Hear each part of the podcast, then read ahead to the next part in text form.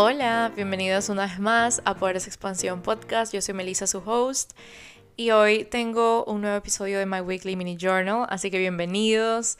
Gracias por estar aquí una vez más y no me voy a cansar de agradecer a cada persona que escucha este podcast regularmente y que realmente les interesa lo que estoy compartiendo aquí. Es como un poco heavy eh, imaginar que hace un poco ya un año que yo empecé el primer episodio de Poderosa Expansión Podcast y la magnitud de reproducciones que he tenido en este 2022 es como, no lo puedo creer y estoy eternamente agradecida. Agradecida también por cada persona que me deja un review en Spotify, las cinco estrellas y en Apple Podcast y que también me escriben en mi Instagram comentándome que me conocieron por el podcast, que eso me parece aún más como increíble e impresionante y la verdad es que para mí son como milagros que Dios me está dando em, porque realmente amo hacer este podcast y tengo una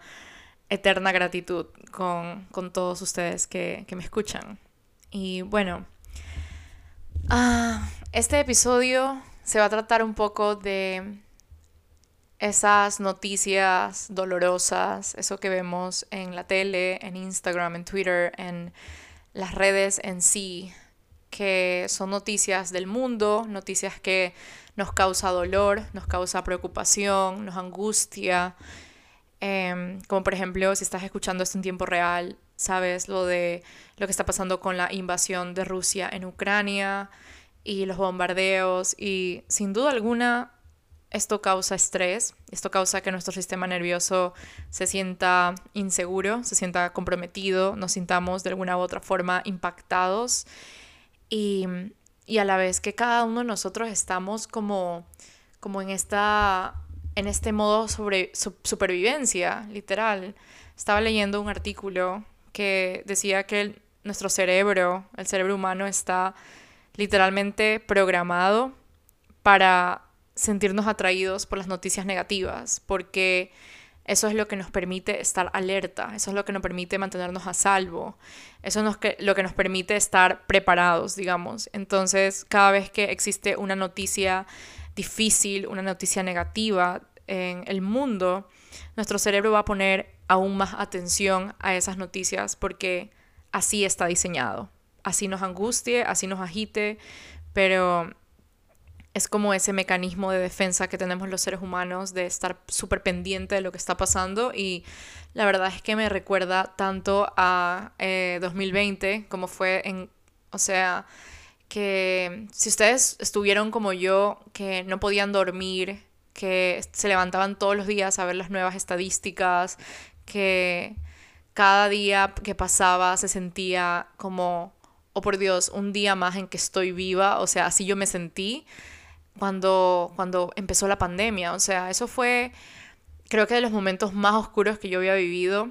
Eh, aparte que ya estaba pasando por un trastorno mental y por un dolor mucho más como interno, la pandemia hizo como que, que, que todo colapse aún más. Y la verdad es que yo me acuerdo, yo me recuerdo literal como con el celular en la mano, scrolling todas las noticias, viendo nuevos avances, viendo eh, qué pasó en tal parte del mundo, qué pasó en Ecuador, qué pasó en Estados Unidos, qué pasó en mi estado. Era como cómo están los avances de, del COVID y cómo está eh, el número de contagiados, el número de muertos, cómo están los, las unidades de cuidados intensivos. O sea, yo estaba literalmente sumergida en, esa, en ese mar de noticias preocupantes, de ese mar de noticias que me, o sea, que, me, que básicamente me, me, me estresaban y hacían que obviamente empiece a tener síntomas eh, de no poder dormir, de estrés, como de caída de pelo, incluso me dio como un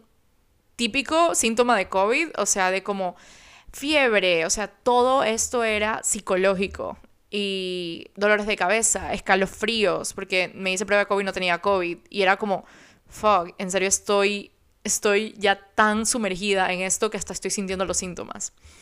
Y me pareció interesante poder compartir esto porque sí siento que como seres humanos podemos llegar a estar en toda esta digamos, en este mar de noticias que llegan y parece que no van a parar, ¿verdad? Parece que es como infinidad y como que te metes y ves un video y después ves otro y después ves otro medio de comunicación y otra persona compartió otra cosa. Y es como que estamos tanto en, en, en este sinfín de noticias que nos llegan, más aún que tenemos las redes sociales y que literal estamos al alcance de nuestras manos. En un celular, estamos scrolling por horas lo que quiero decir con todo esto es que tenemos una opción, ¿ok? Tenemos una, la opción de reconocer, y eso es lo que me ha servido a mí, como reconocer que estamos, que están pasando cosas en el mundo, que están pasando cosas dolorosas, difíciles, angustiantes, reconocer que estamos preocupados, reconocer que estamos tristes por lo que está pasando en el mundo, pero a la vez reconocer que muy poco, digamos, que podemos hacer por, en este caso, la guerra o en este caso, la pandemia, ¿verdad?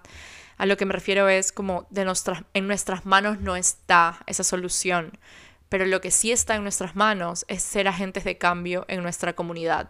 Sí está en nuestras manos rezar por esas personas que están sufriendo todo eso. Si está en nuestras manos ser empáticos con el dolor ajeno, si está en nuestras manos ser responsables con la información que compartimos, si está en nuestras manos dar un mensaje de apoyo a cualquier persona, inclusive una oración, funciona muchísimo. Enviar amor, meditar cinco minutos pensando en las personas que están viviendo estos momentos difíciles. Y siento que también la gratitud con el que con todo lo que nosotros estamos viviendo, que probablemente nosotros no estamos en una guerra, nosotros no estamos pasando hambre, nosotros no estamos buscando alimento en basureros, nosotros no estamos durmiendo en las calles o en albergues, nosotros no estamos alejados de nuestras familias porque alguien más nos puede matar o nos puede o puede herir a nuestros papás, ¿verdad? Claramente todo esto es como relacionado más a la guerra y al momento que estamos viviendo en el mundo, pero agradecer, cuánta gratitud podríamos sentir el día de hoy, como cuánto le podríamos dedicar a sentir esa gratitud de, wow, en serio, no merezco todo lo que estoy viviendo en el sentido de qué hice para que yo tenga todo esto, ¿verdad? Reconociendo que soy un humano al igual que todas esas personas que están sufriendo, pero a la vez como agradeciendo, agradeciendo que estamos en un momento donde la paz es una elección, donde despertamos y estamos en una cama, donde tenemos un techo que nos está cubriendo del clima, de la lluvia, de, de ladrones, ¿verdad? Como que estamos con nuestras familias cerca, ya sea que nuestras familias estén lejos por que hemos migrado del país, ¿verdad? Pero sabiendo que, wow, en serio, mi familia no está viviendo una guerra donde te bombardean a las 5 de la mañana. A eso me refiero. Como que qué afortunados que somos, que hicimos, ¿verdad? Como esa sensación de gratitud, de saber, wow, no sé si realmente merezco lo que estoy teniendo, pero lo agradezco tanto. O sea, dedicar un par de minutos, a mí me funciona mucho como dedicar unos minutos a orar, me funciona mucho eh, dedicar unos minutos a meditar en gratitud, literalmente solamente es como se pone una alarma de cinco minutos, cerras los ojos y haces una oración interna y envías luz a personas que lo están necesitando en este momento y te conectas con la gratitud y puedes hacer como una lista. Estoy tan agradecida por el agua caliente que estoy teniendo, estoy tan agradecida que pude comer las tres comidas el día de hoy, estoy tan agradecida que mi refrigeradora está llena de alimentos que puedo preparar ahora mismo y no, no, moriré de hambre. Estoy agradecida, estoy muy, muy, muy sensible ahorita, por cierto. Estoy tan agradecida de que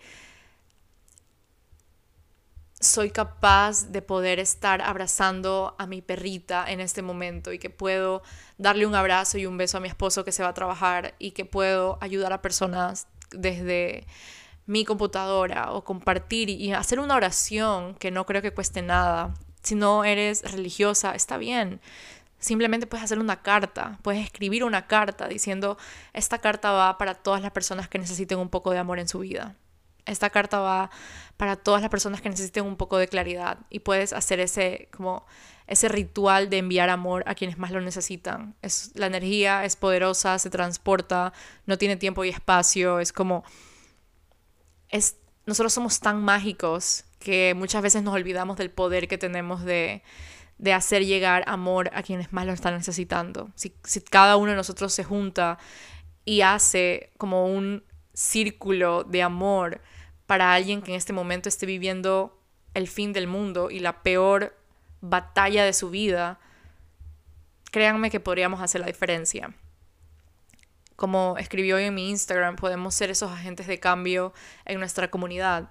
Podemos simplemente mirar con un poquito más de amor la comunidad en la que estamos, que pese a que existen problemas, pese a que existen diferencias, pese a que cada uno de nosotros tiene sus ideologías y tenemos nuestra parte como súper individual, no estamos viviendo en una guerra.